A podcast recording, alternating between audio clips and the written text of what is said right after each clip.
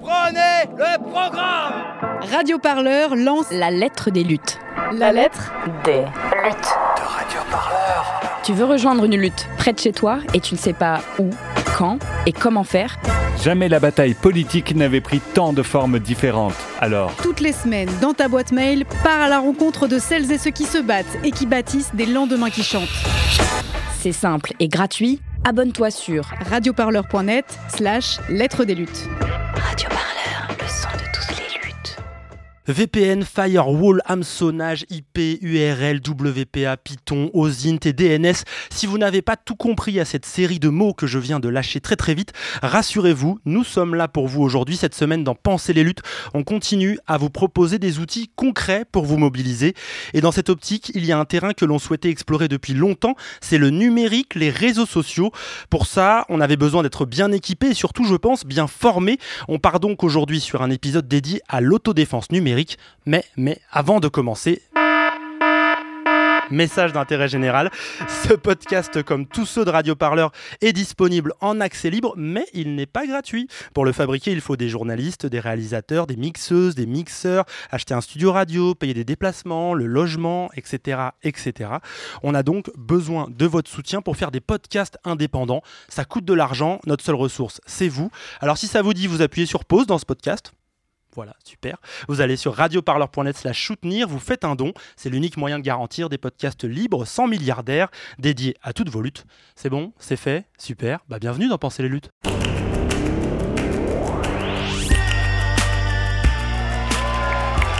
Enfin, quelque chose se passe Pensez les luttes. Pensez les luttes, Quelque chose, mais quoi? Votre podcast hebdomadaire sur Radio Parleur. Faut arrêter de parler en notre nom. Parce qu'on est assez grand pour parler, on est assez grand pour prendre la parole. On en a ras-le-bol d'entendre des phrases de merde. Une émission pour penser ensemble les mouvements sociaux. Peu importe ta couleur, peu importe ton appartenance sexuelle, peu importe qui tu es, peu importe ce que tu manges, ce combat t'appartient.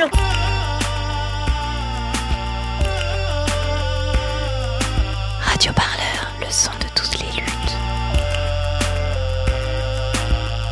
Je crois pas que ce mouvement il va s'arrêter de sitôt. On se quittera plus jamais quoi, c'est impossible. C'est l'un de ces sujets sur lesquels on s'est tous et toutes dit un jour, faudrait quand même que je fasse un peu plus attention. Et pourtant, rien, on renonce, on continue quotidiennement à tweeter, à poster sur Facebook, se parler sur WhatsApp, ouvrir notre boîte Gmail, tout ça sans protection, sans précaution et sans imaginer à quel point nous sommes surveillés. Combien de militantes se sont peut-être retrouvées face aux policiers après que l'info d'un projet d'action avait fuité? Combien d'activistes se sont vus de demander leur smartphone, leur contact, leur mail, leur SMS en garde à vue, la taille de leur caleçon, etc. etc. Plus largement, nos données, nos adresses, nos contacts, nos goûts et couleurs suscitent l'intérêt de gens rarement bien intentionnés. Objectif souvent nous vendre des trucs, nous rendre addicts à des réseaux sociaux ou encore nous proposer des informations soigneusement sélectionnées par un algorithme. Alors face à ce constat, pourtant, il est possible d'agir, de se mobiliser. Quelques gestes, quelques précautions permettent souvent de commencer à contrôler un peu les traces que l'on laisse sur l'internet. Dans ce Penser les luttes, on va donc parler autodéfense numérique, un savoir plus que nécessaire en particulier quand on s'engage pour agir face à des États ou des entreprises qui se passionnent chaque jour un petit peu plus pour les outils de surveillance et de contrôle. Et pour bien faire, nous enregistrons ce podcast comme toujours en dehors de nos studios depuis un lieu de lutte. C'est le principe de penser les luttes cette année. On est installé dans les locaux de la Quadrature du Net. C'est l'une des principales assauts françaises de défense des libertés numériques. Celui-là a l'air croustillant. Attends, comment c'est possible Si tu veux, ça fonctionne comme Google, sauf que ça cherche pas seulement dans ce que les gens rendent public. Donc, les emails, les chats, SMS, tout ce qu'on veut. Oui, mais on vise qui Je comprends pas. Tout le royaume, Blanche-Neige. Supposons que notre suspect est un banquier iranien, un peu louche, qui travaille dans la ville de Beyrouth, au Liban. On surveille non seulement ses communications à lui, mais aussi celles de toutes les personnes à qui il parle. Y compris, par exemple, son cousin, qui est dentiste à Buffalo. On étend même la surveillance à tous les contacts de ce cousin. À 3 degrés du suspect d'origine, on se retrouve donc à écouter une conversation anodine entre une serveuse et sa mère qui se parlent de Botox. C'est exponentiel. Si on fait 3 bons à partir d'un individu qui a 40 contacts, on aboutit à une liste de 2,5 millions de personnes. Un jour, toute l'ampleur de ce contrôle m'a frappé de plein fouet. La NSA suit à la trace tous les téléphones cellulaires du monde. Peu importe qui vous êtes, Chaque jour de votre vie, vous figurez dans une base de données qui permet à des gens d'épier vos moindres gestes. Les Américains ne rêvent pas d'être libres. Ce qu'ils veulent, c'est la sécurité. Oui, sauf que malheureusement, les gens ignorent qu'ils ont passé un marché. Ils nous surveillent Il se passe au sein du gouvernement des choses vraiment graves, et je ne peux pas faire comme si de rien n'était. Le programme Radio Parleur. Voilà un extrait plein de tension, de drame de la bande-annonce du film Snowden réalisé en 2016 par Oliver Stone. Il est consacré à la vie d'Edward Snowden, ancien analyste des services de renseignement états-uniens et lanceur d'alerte. En 2013, pour rappel, il a révélé l'existence de plusieurs programmes de surveillance de masse.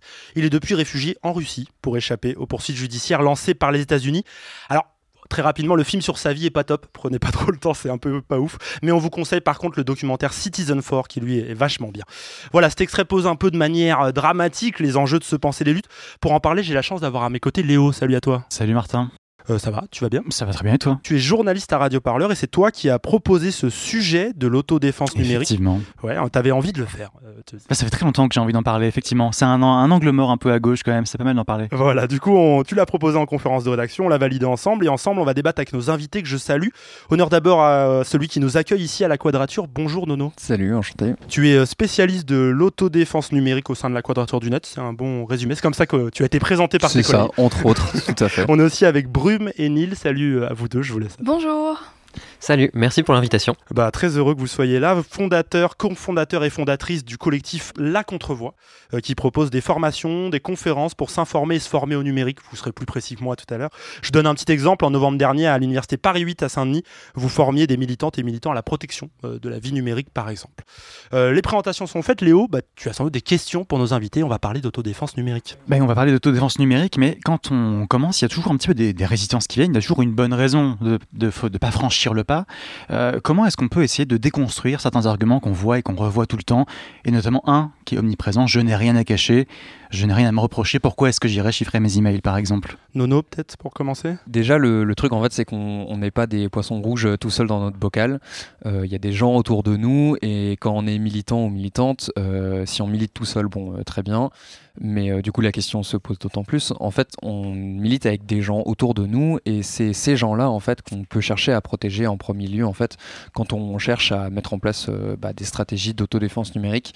Donc, oui, peut-être que toi, tu n'as rien à cacher, mais peut-être qu'en fait, les personnes avec qui tu milites, elles, ont des choses à cacher. Et du fait que c'est des choses à cacher, tu les exposes peut-être euh, en laissant fuiter des informations, en ne faisant pas attention à tes systèmes de communication. Donc oui, en fait, on a tous quelque chose à cacher, et c'est pas forcément quelque chose qui est à nous, c'est peut-être quelque chose qui est à d'autres personnes. Mais on se dit souvent en plus, je, souvent j'ai cette impression autour de moi que les gens me disent, mais de toute façon, je suis déjà sur Google, j'ai déjà un ordinateur Apple, c'est foutu, de toute façon, ils ont tous des infos sur moi, ça sert à rien que je m'y mette maintenant. Est-ce que, est-ce que ça c'est rédhibitoire? Est-ce que quand on a maintenant vendu son âme à Apple, on peut, euh, on peut abandonner l'idée un jour de faire de la- l'autodéfense numérique? Déjà, en vrai, faut, faut voir que les données euh, qu'ont les. Donc là, on parle d'Apple. Euh, on peut parler de Google, mais en gros, c'est voilà, les GAFAM de manière générale. Alors, pour rappeler, c'est Google, Amazon, Facebook, Apple, Microsoft. Il y en a d'autres Voilà. dans le lot, mais on va, on va surtout les, les appeler comme ça. Eux, ils font de la publicité, et donc en fait, la publicité, l'idée, c'est de te vendre des choses, ok. Et pour te vendre des choses, il faut qu'on te connaisse. Mais du coup, pour te connaître, il faut qu'on sache en fait qui tu es aujourd'hui. Il faut qu'on sache en fait ce que tu as envie d'acheter maintenant. Et euh, quand on regarde dans les régies publicitaires, des fois, ça se joue à très peu en fait de savoir ce, que, ce dont tu as besoin aujourd'hui. Par exemple, euh, ce dont tu vas avoir envie pendant une période de Noël, c'est pas la même chose que tu peux avoir besoin il y a six mois. Donc en fait, c'est ça la question, c'est quelle est la, fraîcheur quelque part des données qu'on a sur toi. Et le fait d'être, euh, enfin, d'avoir des informations qui datent d'il y a 10 ans, c'est pas intéressant. Ce qui intéresse, euh, bon, évidemment, il y a des données qui restent actuelles, genre par exemple, je sais pas, votre nom et votre prénom, c'est des données qui vont rester a priori actuelles. Mais euh, ouais, c'est pas parce qu'il y a eu quelques informations sur nous qui ont fuité ou qui ont été euh, données à des, à des GAFAM que le fait de se protéger aujourd'hui, ça va pas euh, nous aider en fait. Euh, comme dans toutes les protections, c'est pas, enfin, faut pas s'en vouloir de pas s'être protégé avant. Faut réfléchir à ce qu'on peut faire comme protection pour le futur. Brume, Nil, une chose intéressante, on en a discuté au sein de la rédaction de ce sujet. On est beaucoup à être honteusement mauvais, faut bien le dire. Et souvent la réponse a été bah ouais, moi ça m'intéresse, mais je suis pas un geek, tout simplement. Euh, Est-ce que vous avez déjà ces retours-là quand vous faites euh, vos conférences, vos discussions?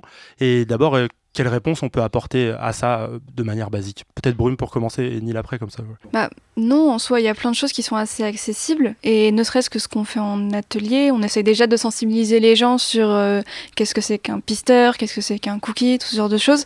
Et on ne demande pas aux gens, dès qu'ils arrivent, de pouf, euh, installer Linux et euh, n'utiliser que la ligne de commande et, Et des euh, voilà. Libres, etc. C'est pas, euh, c'est pas, on leur demande pas du tout ça. On peut commencer déjà par euh, voir son rapport aux réseaux sociaux, voir faire le, le bilan aussi, faire le point.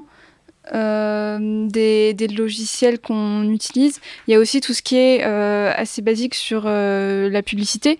Donc les bloqueurs de publicité, c'est quelque chose qui est très accessible. Il suffit d'installer en général un add-on sur son Oui, navigateur. Adblock, des choses comme Voilà, ça, ouais, plus. C'est quelque chose qui est assez accessible et qui déjà fait beaucoup. Et puis une fois que c'est fait, il n'y a plus à s'en occuper. Donc c'est quelque chose que vous pouvez installer chez vos grands-mères, elles ne sauront même pas.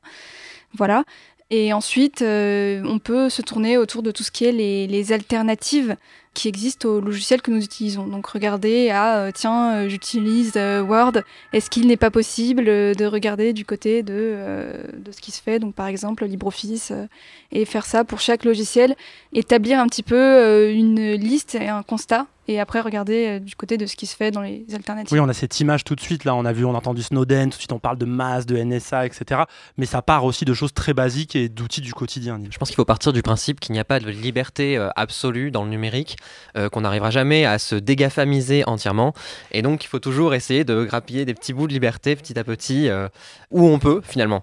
Et, c'est surtout le, c'est, ça le message finalement qu'on essaie de transmettre euh, à notre public, c'est euh, de ne pas avoir peur, euh, d'essayer, d'expérimenter, de chercher des alternatives qui nous correspondent plus, même d'essayer de voir ce qui nous semble le plus humainement parlant, tout simplement, c'est-à-dire d'aller voir des collectifs, des personnes humaines qui sont prêtes à installer des logiciels, des, qui proposent des logiciels numériques qui, sont, qui nous semblent plus éthiques finalement, plutôt que d'essayer d'utiliser des services qui sont de l'autre bout de l'Atlantique et maintenus par des personnes qu'on ne connaît pas.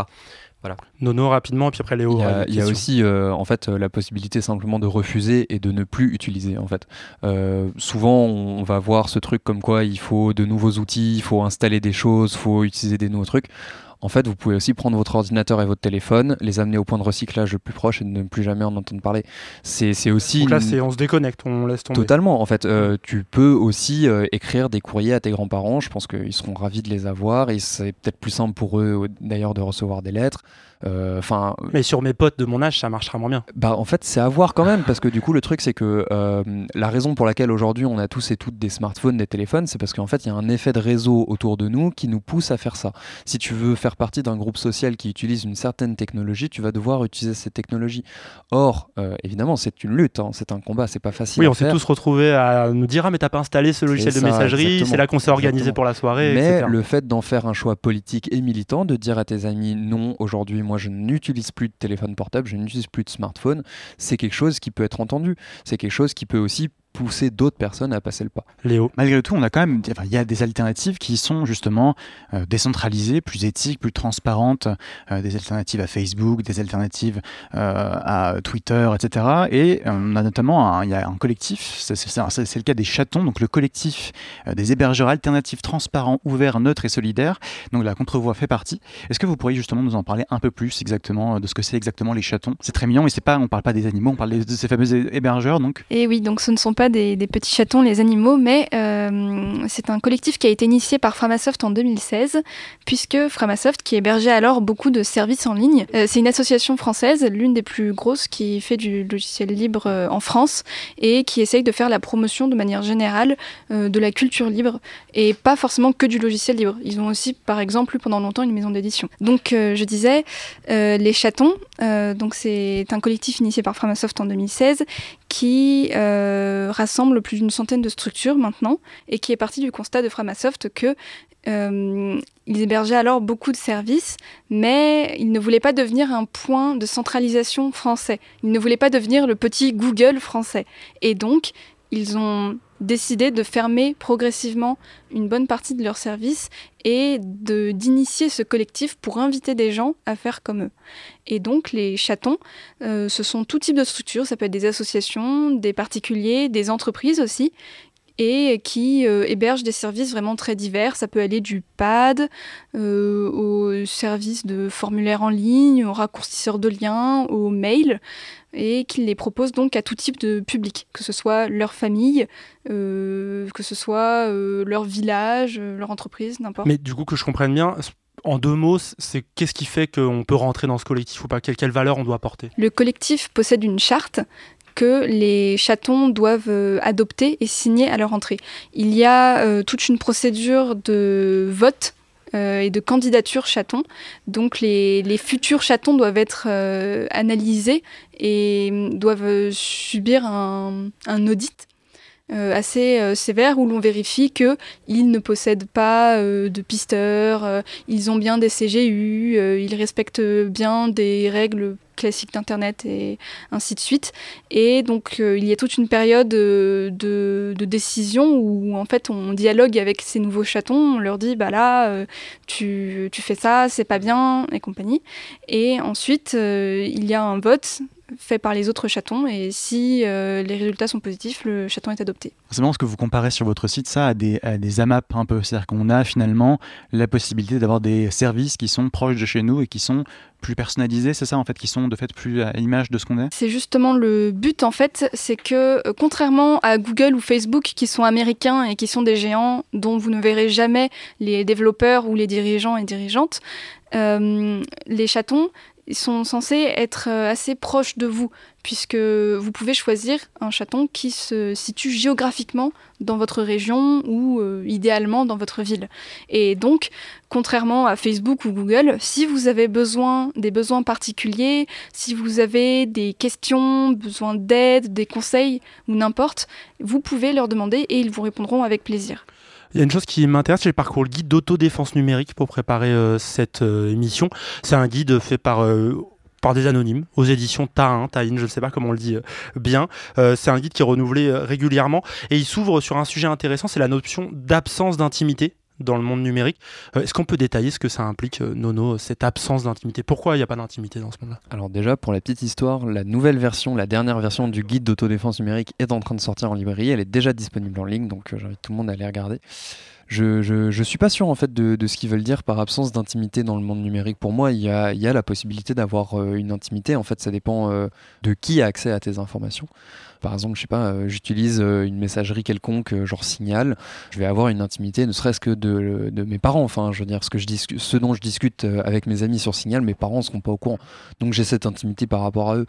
Maintenant, la question, c'est de qui, en fait, on, se, on se protège, de, qui a accès à nos informations, etc. Alors, je, je, rebondis un peu sur ça parce que c'est vrai quand on va sur le site de Google, quand on regarde les publicités d'Apple, on a cette impression aujourd'hui que ça va, ils respectent aujourd'hui un peu notre intimité, notre confidentialité on a le, mot sécurité qui revient très souvent, on a même euh, les GAFAM qui se mettent à faire des, services euh, de messagerie chiffrés. Euh, comme Apple aujourd'hui propose ça, WhatsApp permet aujourd'hui de faire de la messagerie chiffrée. Est-ce que ça veut dire que eux aussi ont appris un peu donc des révélations Snowden? Est-ce que c'est une mauvaise chose? Est-ce que c'est forcément une mauvaise chose? Est-ce qu'il faut se méfier de ça? Alors juste pour rebondir sur WhatsApp, c'est très intéressant comme, comme, cas de, comme cas d'étude justement parce que WhatsApp dit effectivement sur l'application que les messages sont chiffrés de bout en bout, sauf que euh, l'application WhatsApp n'est pas open source. Euh, on ne peut pas savoir vraiment si c'est vrai ou pas. On peut pas le vérifier. Le seul moyen de vérifier si euh, le, chiffrement, si les méthodes qui permettent de protéger notre vie privée sont bien faites dans le code, sont bien implémentées dans le code, c'est d'aller vérifier par soi-même ou de demander à un développeur ou développeuse d'aller regarder le code. Mais comme le code de WhatsApp n'est pas libre, eh bien on ne peut pas aller vérifier. Et donc c'est là où euh, on se fait avoir. On peut pas le consulter, il, est, complètement secret. Exactement. Et puis il euh, faut, aussi différencier en fait euh, ce qui est légalement nécessaire. C'est-à-dire voilà, Apple, Google, tous les, tous les hébergeurs, tous les fournisseurs de services sont soumis à certaines obligations légales. Il faut voir par exemple que si on est européen, on est soumis donc au règlement général sur la protection des données, RGPD, dont vous avez déjà entendu parler. C'est pas des protections que Apple fait de bon cœur parce que si tu te situes dans une autre région du monde, il n'est pas dit que tu aies les mêmes droits en fait. Donc déjà Apple a quelque part cette hypocrisie de proposer quelque chose en Europe qui va être plus protecteur que ce qu'elle va proposer aux États-Unis. En fait, non, c'est pas ce qui intéresse Apple, c'est pas euh, de protéger les gens, c'est de respecter la loi dans ce cas-là. Maintenant, euh, Apple ou d'autres euh, entreprises vont proposer certaines fonctionnalités de, protection, mais encore une fois, on en reparlera sûrement tout à l'heure quand on parle d'autodéfense numérique plus proprement, mais en fait de qui on se protège? si vous protégez d'Apple et que vous utilisez un iPhone, vous êtes mal parti. Si vous utilisez un, un, téléphone Apple et que vous cherchez à vous protéger, je sais pas, d'un publicitaire, alors peut-être que vous aurez une meilleure protection que si vous utilisez un téléphone Google, parce que les intérêts des entreprises qui publient ces, ces appareils ne sont pas les mêmes mais pour autant, leurs intérêts ne sont pas les vôtres. Et il ne faut jamais, jamais, jamais faire l'erreur de croire qu'une entreprise a les mêmes intérêts que ses clients. C'est faux, c'est pas possible. Euh, puisqu'on parle d'autodéfense numérique, justement, on peut rentrer vraiment dans, le vif du sujet. Vous organisez la contrevoix, euh, également des, ateliers d'autodéfense numérique. Concrètement, qu'est-ce qu'on y fait en fait? Quand on arrive, on fait quoi? On, démonte un ordinateur de pièce par pièce euh? Alors en soi, on propose différents types d'ateliers. Euh, comme je disais tout à l'heure, nous avions notamment des ateliers où on présente euh, les cookies, les pisteurs, ce genre de choses.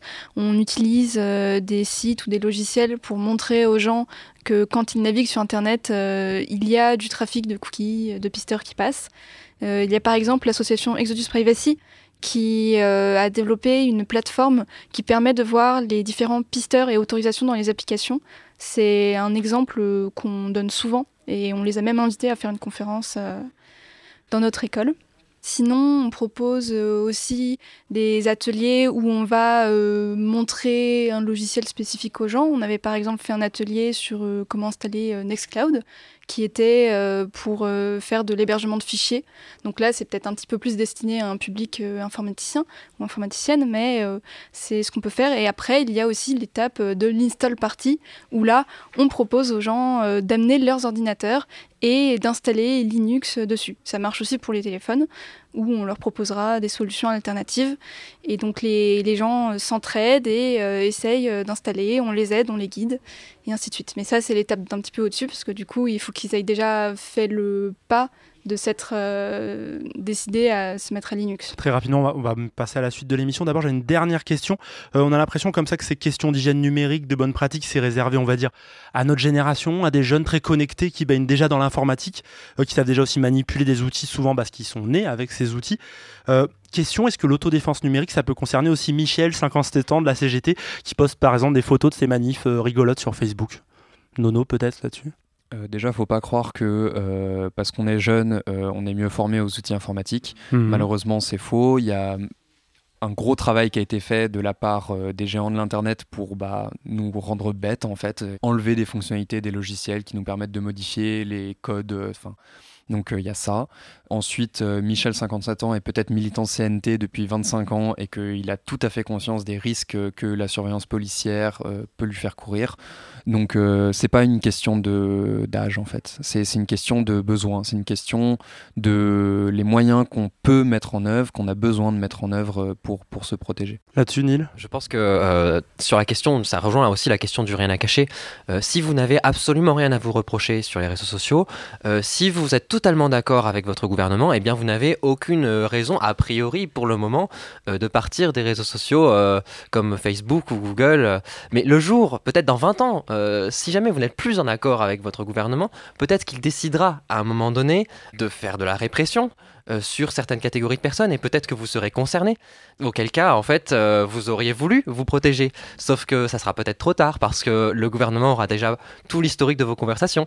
Euh, parce que sur 20 ans, en fait, vous aurez une vie numérique qui sera extrêmement riche en données et donc qui aura permis au gouvernement de prévoir votre, votre opinion, peut-être aussi. C'est ce qui se fait aujourd'hui. C'est aujourd'hui ce qu'on appelle le capitalisme de surveillance. C'est de pouvoir, c'est le fait de pouvoir prédire en fait ce que vous allez, ce qui, ce qui qui va vous intéresser sur Internet. Et, c'est contre ça qu'on essaye aujourd'hui de, se protéger aussi. Et c'est grâce à ça, c'est grâce aux réseaux sociaux décentralisés notamment, qu'on va pouvoir se protéger. Ok, merci beaucoup. On a déjà quelques clés hein, pour comprendre ce qu'est l'autodéfense numérique. Je propose maintenant de passer au concret dans ce Penser les luttes. On l'a déjà un petit peu fait, il euh, faut le dire. On ne pourra pas vous donner tous les trucs et astuces, mais on voulait lancer quelques premières pistes pour mieux se protéger, mieux naviguer sur Internet. Alors comment bien utiliser les outils numériques quand on milite, notamment? On en parle après euh, ces exemples de conseils. Les mots de passe 1, 2, 3, 4, 1, 2, 3, 4, 5, 6, Toto, euh, Superman, tout ça, faut oublier. Que fait un pirate pour pirater un compte? Il, D'abord, il essaye les mots de passe les plus utilisés et s'il le trouve, euh, c'est fini pour vous. Un bon conseil pour faire un mot de passe solide, c'est d'arrêter de penser mot de passe et penser phrase de passe. Si je fais euh, je suis chez Brut pour répondre à une interview, avec des majuscules, des espaces, et un point d'exclamation à la fin, ça fait une phrase de passe extrêmement facile pour moi à retenir, extrêmement compliqué pour un pirate à essayer de craquer. Il faut jamais utiliser le même mot de passe pour tous vos comptes parce que si vous avez utilisé un mot de passe pour vos comptes Uber et pour tous vos autres comptes, si votre euh, compte Uber se fait pirater, et eh ben, tous vos autres comptes se feront assez facilement pirater. Une bonne chose à faire quand on se connecte sur un Wi-Fi public, c'est d'utiliser un moyen qui va chiffrer votre connexion. C'est ultra simple à installer. Ça s'appelle un VPN. C'est un logiciel qu'on installe sur son ordinateur qui chiffre le contenu de votre trafic et qui l'envoie sur Internet chiffré. Il est déchiffré par un serveur et au moins vous êtes protégé chez n'importe quelle euh, enseigne qui vous proposerait un Wi-Fi gratuit.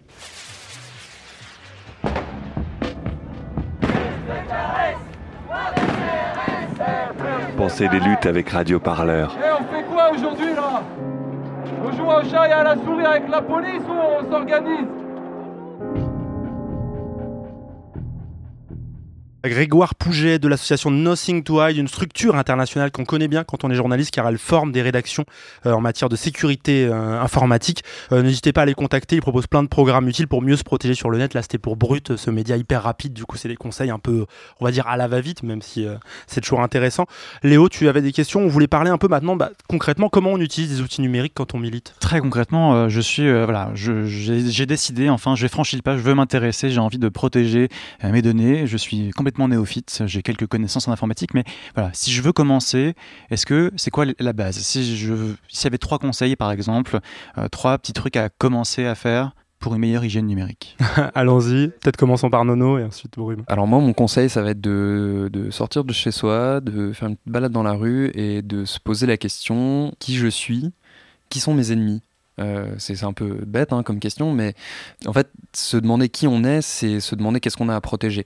Et euh, à partir de là, on va déjà avoir une idée un peu de ce qu'on veut faire euh, comme, comme type de protection. Brume, un conseil que tu donnes régulièrement pour démarrer des discussions, des ateliers, des questions qu'on doit te poser aussi des fois Comme on disait tout à l'heure, il y a tout ce qui concerne au niveau de la publicité, donc les bloqueurs de publicité qui sont une action très simple à faire. Oui, alors euh, on peut déjà commencer par voir tous les usages numériques qu'on a, euh, tous les outils qu'on utilise au quotidien, et essayer de voir ce qui serait potentiellement assez facile à remplacer.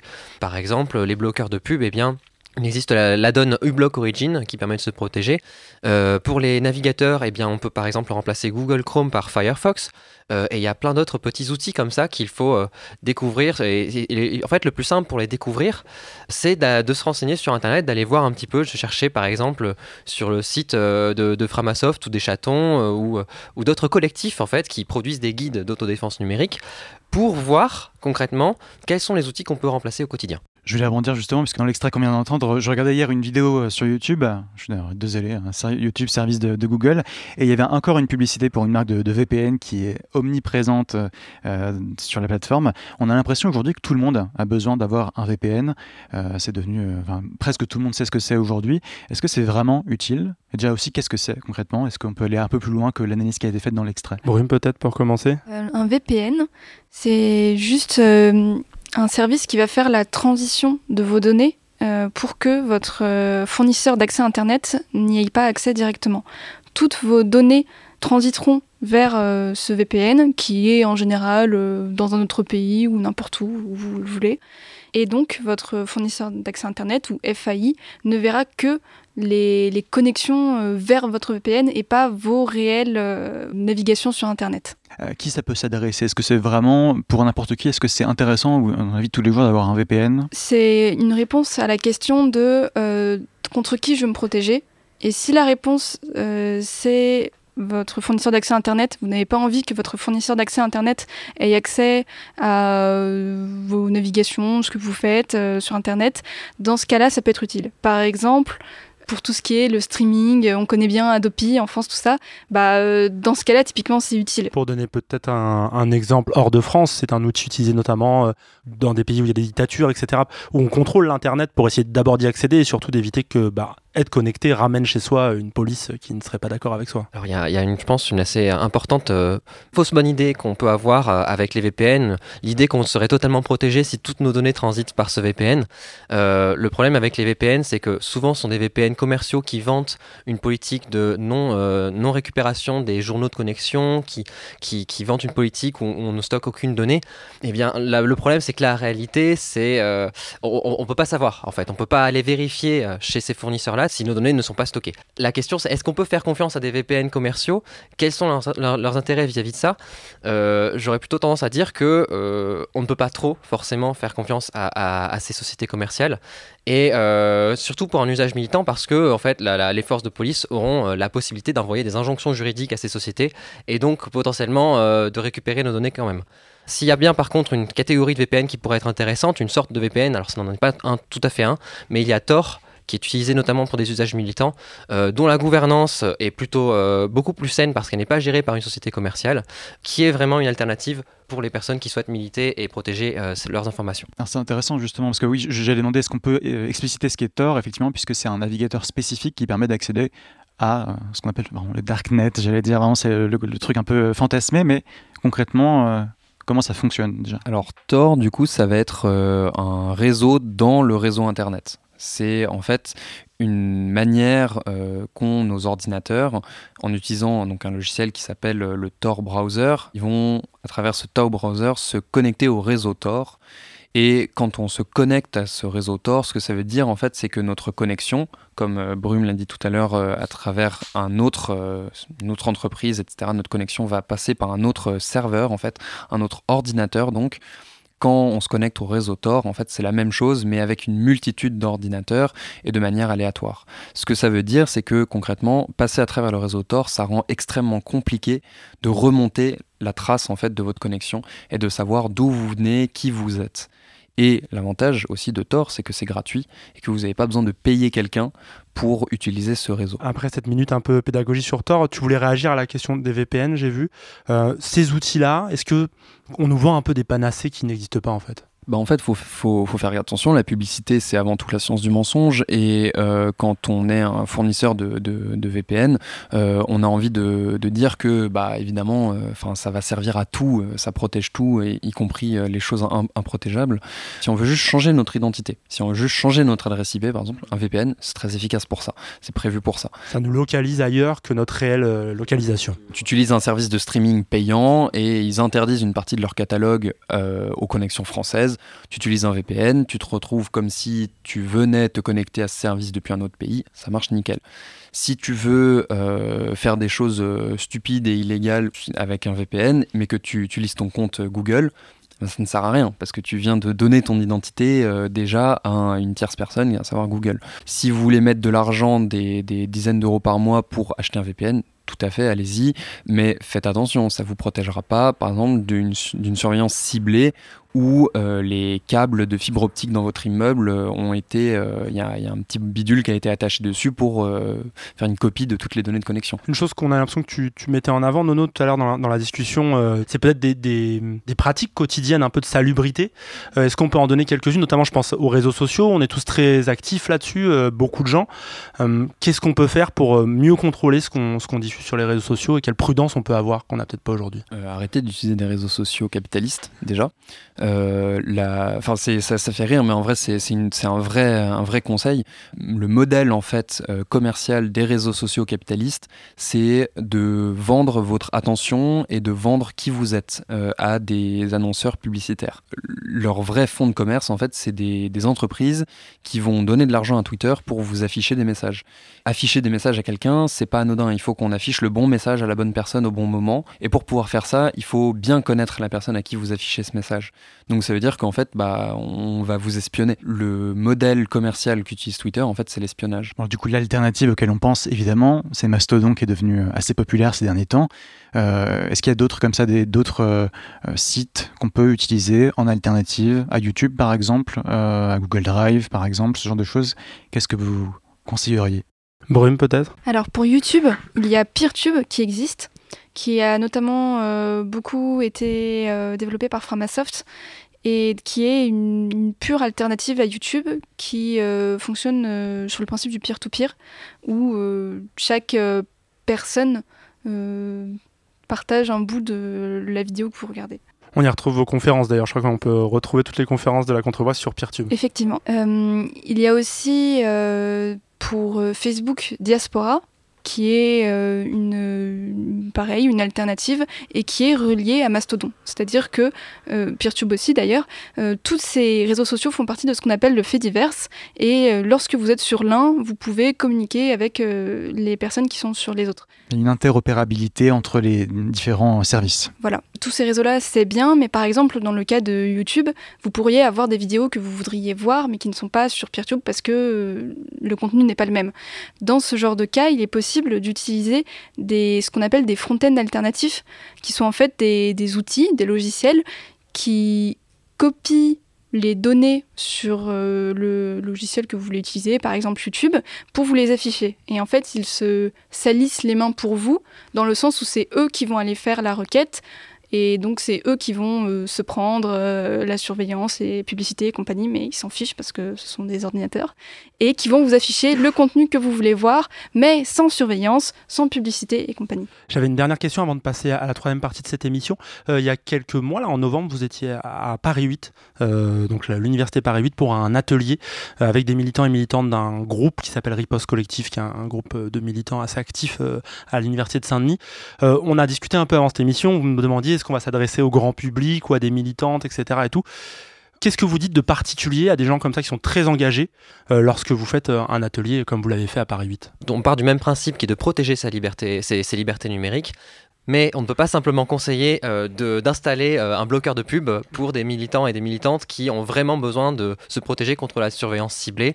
Euh, ça ne sera pas suffisant. Et donc il faut vraiment connaître exactement tous les endroits où nos données partent. Donc il faut avoir conscience tout simplement, et c'est là en fait la, clé, je pense, pour reconquérir ces libertés numériques, c'est d'avoir conscience où nos données partent. Quand on envoie un message sur Signal, par exemple quand on est en manif, il faut savoir que ce, ce message-là, il va être envoyé à travers un réseau mobile, peut-être. S'il est par un réseau mobile, il faut savoir que c'est peut-être, euh, euh, on est peut-être géolocalisable, parce que euh, il est possible pour les fournisseurs d'accès à Internet, à travers les données mobiles, de par triangulation, c'est ce qui c'est une technique qui permet de géolocaliser des personnes, à partir de quel endroit un message a été envoyé. Il y a des solutions pour se protéger de ça. Il y a notamment le chiffrement, et ça, c'est ce que Signal permet de faire notamment. Mais il y en a d'autres, d'autres logiciels qui permettent de se protéger. L'important, c'est pas forcément, on va pas vous lister toute une liste d'applications comme ça qui peut vous être utile, mais en tout cas de se renseigner sur ces applications-là, sur ces moyens-là de se protéger. Parfait, merci. J'espère que si vous écoutez ce podcast, vous notez hein, toutes ces euh, petites euh, pistes à explorer pour mieux se former. Euh, je précise qu'une on parlait tout à l'heure du fait de, quitter Internet, etc. dernièrement, une action a eu lieu écologique où une usine de, Lafarge dans les Bouches-du-Rhône a été fortement démontée, on va dire ça comme ça. Et il est clair que cette préparation de cette action s'est fait avec des bonnes vieilles lettres et des discussions en personne. Donc c'est typiquement aussi une manière de se protéger. Je propose maintenant de se tourner euh, vers l'avenir, un futur pas forcément euh, hyper sexy en matière de surveillance. Euh, Nono, à la Quadrature du Net, vous luttez bah, depuis votre création contre le durcissement des lois de contrôle et de surveillance. Récemment, c'est Bastien, juriste à la Quadrature, qui résumait ça dans une vidéo que vous avez publiée. Plus de 20 ans de renforcement des outils de contrôle. Et ça commence bien sûr avec un événement historique qui semble des fois être un peu le point de départ de tous ces renforcements. On est en 2001, le 11 septembre, et deux tours s'écroulent à New York, frappées par des avions. En 2001, le gouvernement a imposé aux opérateurs et aux hébergeurs de conserver de manière généralisée et indifférenciée les données de connexion pendant un an. C'est-à-dire que depuis cette date, vos données d'identification, votre adresse IP, ce genre d'éléments autour d'une communication vont être conservés pendant un an pour les besoins futurs de la justice ou des services de renseignement. En 2015, c'est la fameuse loi renseignement qui a introduit de nouvelles techniques de renseignement et qui surtout a permis de légaliser des pratiques qui étaient faites déjà depuis plusieurs années, qui en fait étaient illégales. Alors aujourd'hui, qu'est-ce qui se passe? Un réseau social, mais aussi un service de partage d'images, par exemple, devra conserver votre adresse IP euh, et tout ce qui entoure une communication. La police ou les services de renseignement pourront y accéder, peu importe la gravité des faits qui vous seraient reprochés, et ça sans réel euh, garde-fou concernant les libertés fondamentales. Pensez les luttes, votre podcast hebdomadaire sur Radio Parleur. Pour penser ensemble les mouvements sociaux. Voilà cette vidéo de Bastien qui est partie d'une suite de vidéos mis en ligne par la Quadrature pour euh, présenter son action, notamment dans le cadre d'une forme de campagne de dons. Euh, mais on peut toujours soutenir aujourd'hui la Quadrature. Euh, c'est comme Radio Parleur, un type de combat. Ça dépend aussi de votre engagement. Alors rendez-vous bah, sur le site de la quadrature.net. on va parler ensuite de la suite. Quelle perspective pour ce web de demain? Pas forcément très ragoûtante. Et Léo, tu avais des questions. Sébastien évoque la, loi renseignement en 2015 dans, cet extrait qu'on a écouté. Ça avait provoqué beaucoup de contestations à l'époque de la Quadrature, mais pas que. Il y avait la Ligue des droits de l'homme, il y avait beaucoup d'associations qui s'étaient euh, mobilisées contre. Euh, récemment, la dernière en date, c'est la LOPMI, la loi d'orientation et de programmation euh, du ministère de l'Intérieur, qui a été adoptée en décembre dernier. Est-ce qu'on peut un peu récapituler ce qu'elle contient et en quoi est-ce qu'elle est potentiellement aussi dangereuse en matière de surveillance? Alors oui, mais du coup, il faudra demander à ma collègue qui est juste derrière là-bas, parce que c'est elle qui gère le ah, dossier. D'accord. Très bien. Alors bonjour, tu n'es plus Nono, du coup peux-tu te présenter rapidement? Euh, Moi c'est Noémie et je suis juriste à la Quadrature. Alors on avait une question sur la LOPMI, donc la loi de programmation du ministère de l'Intérieur. Est-ce que tu peux nous résumer en quelques mots? On voulait le donner pour nos auditeurs auditrices. On parle des menaces qui s'annoncent sur le domaine euh, web et quelles sont ces menaces à travers la LOPMI Alors la LOPMI, là où elle était intéressante, c'est euh, en tant qu'instrument législatif, on entend dans la présentation c'est une loi de programmation, donc on se dit bon c'est budgétaire, c'est pas grand-chose, mais en fait c'est un vrai programme politique derrière, à la fois bon, dans le budget qui est alloué au ministère de l'Intérieur qui est énormissime, et aussi parce qu'à cette loi était annexé un rapport qui n'avait pas vraiment de valeur normative, mais qui était une présentation du policier du futur. C'était assez effrayant, c'était vraiment le policier cyborg qui aurait euh, plein de gadgets euh, dans son costume pour pouvoir euh, consulter des fichiers avec avec des lunettes. Enfin, vraiment, c'était ce, type de, fantasme. Toujours cette vision d'une omniscience toujours permise par la technologie et absolument pas euh, contesté et sans prise de recul sur euh, le, pouvoir que ça donne euh, aux policiers. Et après, il y avait d'autres choses qui étaient dans cette loi et qui étaient maquillées sous le discours de non, c'est juste une petite loi de programmation. En fait, c'était un texte quand même judiciaire et qui modifiait beaucoup de choses de la procédure pénale pour toujours faciliter le travail de la police en leur enlevant quelques contraintes. Sauf qu'en fait, c'était pas des contraintes, c'est vraiment des garanties de procédure pénale. Par exemple, le contrôle du procureur, de devoir justifier certains accès. Et ben ça, ça saute. Donc voilà, c'est aussi problématique là-dessus. Parfait, merci beaucoup pour toutes ces précisions. Voilà, Nono, je te laisse te réinstaller maintenant que nous avons euh, eu toutes ces précisions hyper claires. C'était euh, hyper clair. Léo, tu avais euh, d'autres questions sur ce sujet Puisqu'on a commencé à parler de, surveillance, on peut aussi parler de l'initiative Technopolis. Alors, ça fait quelques temps que la Quadrature a lancé cette initiative. Est-ce que déjà on peut en, parler un petit peu Jusqu'où, en fait, les projets politiques peuvent s'immiscer dans la vie privée?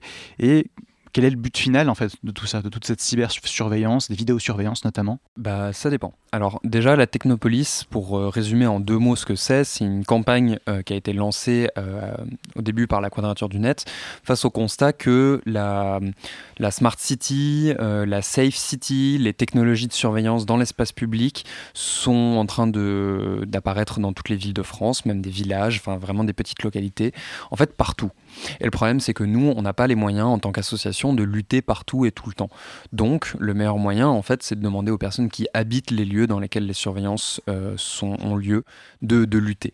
Mais évidemment, lutter seul, c'est pas très intéressant. Donc, la campagne Technopolis, l'idée, c'est de regrouper, de partager et de se fédérer, en fait, dans cette lutte contre bah, la Technopolis, contre euh, les technologies de surveillance dans l'espace public. Et c'est principalement axé aussi, en ce moment, sur les JO de 2024 qui sont en train de se, se préparer. Vous en parlez comme d'un accélérateur de, surveillance, c'est ça? Ouais, tout à fait. En fait, il faut voir que la France euh, a une industrie de l'armement et cette industrie de l'armement, outre de tuer les gens, les surveille aussi un peu avant de les tuer. Et notamment, il y a un salon euh, qui s'appelle le Millipol, qui est un salon de l'armement qui a lieu tous mmh. les ans euh, à Paris. Au Bourget. Au Bourget et également au Qatar. Euh, et en fait, l'idée, c'est voilà, de montrer ce que fait de mieux, euh, ce qu'on fait de mieux en France, n'est-ce pas? Et les JO, c'est une manière de faire ça aussi, de montrer ce qu'on fait de mieux en France, mais à, à, grande échelle, grandeur nature. Il y a des millions, enfin pas des millions peut-être, mais des milliers de personnes qui vont venir euh, voir les JO. Et du coup, ces milliers de personnes, ça va être autant d'occasions d'entraîner les algorithmes de reconnaissance faciale qui sont euh, présentes grâce au système français, enfin dans les systèmes français. C'est un moyen aussi de montrer à quel point, regardez, les technologies de sécurité françaises permettent à ce que les JO se se déroule bien. C'est une vitrine en fait d'une certaine industrie française. Exactement. Et en fait, cette vitrine, quelque part, euh, elle est aussi politique. C'est aussi une manière simple de montrer que on protège les concitoyens quand on est un élu. Et ça arrive aussi dans les villes en dehors des JO. Par exemple, à Orléans, en ce moment, euh, il y a une start-up qui euh, a proposé à la municipalité de mettre en place des micros adjoints aux caméras, donc surveillance visuelle, mais également surveillance sonore. Enfin, voilà, mettre des mouchards, des, micro-espions dans la rue, etc., pour surveiller tout le monde. Euh, le problème, c'est que c'est illégal. C'est le sens euh, d'un des combats qu'on est en train de mener euh, devant les juridictions en ce moment. Et une des justifications, vous, pouvez le lire sur notre site, on a écrit un article là-dessus, mais il disait quoi? Il disait que on n'était pas en train d'installer des micros, mais en train d'installer des capteurs de vibration d'air. Vous voyez voilà. Donc c'est aussi une manière en fait de. de, de... joliment tourné. C'est ça, mais c'est une manière de se foutre de la gueule du monde aussi, il faut le dire franchement. C'est vraiment. Euh, enfin, c'est révoltant quelque part. Ça, ça, ne résout pas les problèmes, ça va à la limite mettre une ambiance délétère dans la rue, quoi, s'empêcher de parler. Alors comment est-ce qu'on renverse le, rapport de force? On est, on est, tenté de se dire on peut passer par la voie légale, par la voie politique. Euh, la quadrature, vous avez. Alors la contrevoix a signé il y a encore quelques temps pas mal d'appels communs avec la quadrature pour sensibiliser les politiques euh, sur des thématiques numériques. vous avez l'impression aujourd'hui qu'il y a un retour de groupes politiques, d'institutions aujourd'hui qui sont réceptives à ce que vous dites ou au message que vous portez? Euh, oui, oui, très, très clairement. Euh, déjà, faut voir que bah, les collectifs euh, Technopolis dont je parlais, en fait, c'est des collectifs locaux qui sont dans plusieurs villes. Il y en a, en fait, même en Belgique, il y en a dans pas mal de villes en France, il y en a dans les petits villages. Enfin, donc déjà, faut, faut, bien voir que les gens euh, nos concitoyens, les habitants les habitantes de la France euh, sont opposés en fait à ces technologies de surveillance et se saisissent des outils de lutte pour, pour y faire euh, pour, pour s'y opposer. on a aussi une liste longue comme le bras de journalistes dont vous faites partie qui nous posent des questions, donc preuve que le sujet est quand même d'actualité. et il y a de plus en plus d'associations qui se montent sur le sujet euh, la contrevoix en fait partie, euh, mais il y en a d'autres aussi, que ce soit euh, les groupes militants, que ce soit dans les facultés, etc. Quoi. Mais même jusqu'à, est-ce que c'est pas compliqué parfois d'aller jusqu'à l'Assemblée nationale? Je me souviens, j'avais, c'était, c'était en 2015 pendant la loi renseignement, j'avais participé à une action à l'époque contre cette loi. On avait appelé des députés toute la journée comme ça. C'est très compliqué parfois parce que les députés n'y connaissent pas grand-chose. Il ah, faut les éduquer les députés, hein, c'est clair.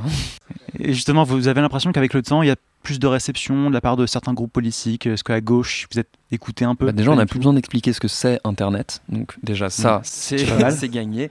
Maintenant, le problème, c'est qu'on n'a pas la même vision d'Internet. Donc oui, expliquer en fait ce que c'est un Internet libre, ce que c'est d'expliquer euh, à, des députés que bah, en fait, la surveillance de masse, euh, c'est un problème pour tout le monde et pas que pour les délinquants et les méchants. Euh, bah ouais, c'est compliqué. Mais c'est pas un combat qui n'a aucun sens et c'est pas un combat qui est forcément très compliqué. je pense par exemple aux étudiants à Paris 8 qui récemment font partie de l'Institut des études à distance et donc pour passer leurs examens se sont retrouvés, enfin un, logiciel euh, d'examen à distance leur a été imposé. Euh, manque de peau, il y a une personne qui faisait du droit là-dedans et euh, des étudiants qui ont pensé à la quadrature du net. Et donc, nous avons pu aider ces étudiants à porter devant le tribunal administratif de Montreuil une plainte pour faire suspendre ou interdire, sûrement. Mais c'était plus qu'un simple outil pour accéder à son examen, quoi. ça allait beaucoup plus loin. C'était pour surveiller la, contre la triche. C'est ça, c'est ça. On, on, justifiait une surveillance totale des étudiants par une sécurité des examens. On arrive presque à la fin de ce Pensée lutte. Je voulais terminer peut-être par vous poser une question à vous trois et vous entendre là-dessus, quelque chose d'un peu plus positif. Euh, le numérique est quand même de plus en plus en train de devenir un, lieu de lutte politique globale et on voit, nous, en tant que journalistes, de plus en plus de mouvements s'auto-organiser euh, à travers des outils numériques. Euh, je pense tout simplement, bien sûr, aux Gilets jaunes qu'on a vu il y a quelques années en France, qui ne sont pas passés par des grandes centrales syndicales et tout. Très récemment, on l'a vu avec les contrôleurs SNCF à Noël, cette grève, qui a complètement échappé aux syndicats parce qu'en fait, elle est passée par des boucles WhatsApp, tout simplement. Je voulais un peu avoir votre sentiment là-dessus sur cette évolution. Est-ce que pour vous c'est quelque chose qui vous dit bah l'internet parce que là depuis le début de cette émission on est un peu critique on va dire, enfin un peu peur avec internet. Est-ce que ça vous semble montrer qu'il y a une, autre manière d'utiliser l'outil est possible? Ou au contraire euh, ça continue à montrer que on passe de plus en plus par des outils qui sont des outils détenus par des gens qu'on ne connaît pas? Voilà. Neil, peut-être pour commencer, si ça vous va. Je pense fondamentalement que euh, la technologie en elle-même n'a pas pour but de réprimer euh, les personnes. Elle peut être utilisée à autre chose que ça. Et donc, euh, on peut lui trouver de meilleurs usages. C'est pas la faute du marteau, quoi. C'est pas l'outil qui est un problème. Voilà, exactement. Et, j'adresse ça aussi à peut-être certains publics qui peuvent être potentiellement technosceptiques. c'est un, un gros problème parce qu'on se prive d'un outil, en fait, qui peut être extrêmement utile. Et donc, euh, en fait, c'est la, question qui pour moi est la plus fondamentale, notamment dans les luttes numériques, c'est la question de la confiance. C'est il faut avoir confiance aux outils qu'on utilise. Et pour ça, euh, je pense que euh, on peut être optimiste parce qu'il y a du progrès là-dessus, parce que je pense que les luttes militantes aussi commencent à prendre conscience que ben avoir une boîte de syndicats qui tombe chez Gmail, c'est pas forcément la meilleure option. Et donc, je pense qu'il y, y, a quand même beaucoup d'espoir là-dessus. Nono, là-dessus, c'était cette idée que c'est aussi un outil pour les luttes et qu'il ne faut pas forcément y voir qu'un danger tout le temps Bah oui, tu donnais l'exemple des contrôleurs SNCF euh, qui, euh, qui ont utilisé WhatsApp pour Ça m'a marqué moi de voir. Totalement. En fait, c'est c'est quelque chose qui n'est pas nouveau. Euh, à Hong Kong, par exemple, l'intensité et la force de la mobilisation passaient aussi énormément par l'utilisation d'outils numériques mais la répression aussi. Et en fait, euh, bah, la question, c'est le rapport de force et euh, quelles sont les armes et les outils qu'on a pour euh, faire ce rapport de force. Oui, comme, comme tu disais, je pense que c'est dommage de se priver d'outils qui peuvent être parfois très utiles, mais il faut voir aussi que fondamentalement, une course à l'armement, c'est le plus riche qui gagne, et on n'est pas malheureusement les militants les plus riches du monde. Donc il faut aussi réussir à trouver des terrains sur lesquels euh, on a un avantage qui va pas être dicté uniquement par euh, l'utilisation des outils que qu'on peut avoir. Mais par contre, connaître les outils de ses adversaires, connaître les outils qui sont à notre disposition, ça c'est extrêmement intéressant. Et je pense que c'est le rôle d'associations comme les nôtres euh, de, de, former les uns et les autres à, ces outils, de, aussi de parler d'outils qui existent. je pense par exemple au site bloclapub.net, qui résume un peu tout ce qu'on a dit sur, sur la publicité, qui vous donne donne euh, un, guide et des étapes sur comment installer ces bloqueurs de publicité sur votre ordinateur. Euh, on a parlé en début d'émission du guide d'autodéfense numérique qui est disponible gratuitement sur guide.boom.org et autres euh, liens que vous pourrez continuer de consulter sur, sur nos différents sites. On mettra d'ailleurs dans l'article hein, qui accompagne ce podcast. Nil, un dernier mot? J'aimerais ajouter effectivement que si vous souhaitez commencer votre dégafamisation, vous avez un très bon guide rédigé par la ZAD du Carnet en 2021, donc vraiment très récent, août 2021. Il est sur infokiosque.net euh, et c'est vraiment une mine d'or ce site. Il y a plein de guides très intéressants pour militer. Donc euh, c'est une dans la rubrique informatique certainement. Euh, vous trouverez un guide de, 30 pages qui part vraiment de zéro et avec lesquels vous pourrez certainement progresser rapidement sur votre dégafamisation. Merci pour super conseil. Je précise dans la ZAD du Carnet, c'est une mobilisation près de Nantes et vous retrouvez un reportage à la ZAD du Carnet sur Radio Parleur. Je crois qu'on pourrait encore faire 12 épisodes, 12 heures de discussion sur ce sujet de l'autodéfense numérique tellement c'est passionnant. Mais pour aujourd'hui, on va devoir s'arrêter ici. merci ni les brumes d'avoir été avec nous. Merci à vous deux, collectif euh, La Contrevoix. Euh, j'espère qu'on peut rapidement suivre des ateliers que vous faites, etc. Je ne sais pas s'il y a des choses qui viennent bientôt. Alors euh, oui, on va participer à pas mal de, déjà de formations. On va participer au Eco Network avec notamment Framasoft pour essayer de fédérer nos, nos, connaissances sur l'éducation populaire avec d'autres associations pour essayer de mieux former tout simplement les personnes. Et puis on, se retrouvera bientôt certainement dans d'autres activités sur notre site internet. Super, bon, on suit ça de façon sur Radio Perlant. Merci aussi à toi Nono, la Quadrature du Net, euh, on connaît bien. Euh, une soirée dans quelques jours, mais ce podcast sortira après, eh ben, euh, à la Flèche d'Or. Mais ce sera vu du coup à la Flèche d'Or ce, week-end, samedi. Avec plaisir. En tout cas, ça a été un vrai plaisir aussi d'avoir pu enregistrer de cette émission dans vos locaux à Paris. On avait très envie de les découvrir depuis longtemps. Ils sont très sympas. C'est très sympa. Oui, bah, si jamais un jour vous déménagez, vous nous en parlez. Oh, on bah, sera là. Pas tout de suite. c'est nous qui l'avons bricolé, donc ça ira. Non, blague à part, on repart avec plein de pistes, d'idées, de propositions pour mieux maîtriser notre vie, nos engagements sur les réseaux. N'hésitez pas si le sujet vous intéresse à suivre, à soutenir euh, ce que font nos invités. Et je remercie aussi Léo euh, pour ce super truc. Merci d'avoir proposé ce sujet. effectivement, tu avais raison, c'était un très bon sujet. Ça a été vraiment un plaisir. Vous êtes d'ailleurs euh, plusieurs milliers à avoir écouté les épisodes précédents euh, avec les députés de la NUPES, le festival féministe Naï ou encore lors de notre tuto spécial Noël Comment survivre au réveillon avec papy ou mamie raciste. Un énorme merci d'écouter Penser les luttes régulièrement. Je vous fais des bises, on se retrouve dans une dizaine de jours. D'ici là, beaucoup de choses se passent dans la rue, un certain mouvement pour les réformes des retraites contre la réforme des retraites. Dans ce sens-là, c'est mieux. Prenez soin de vous dans les manifs. Salut, des bises.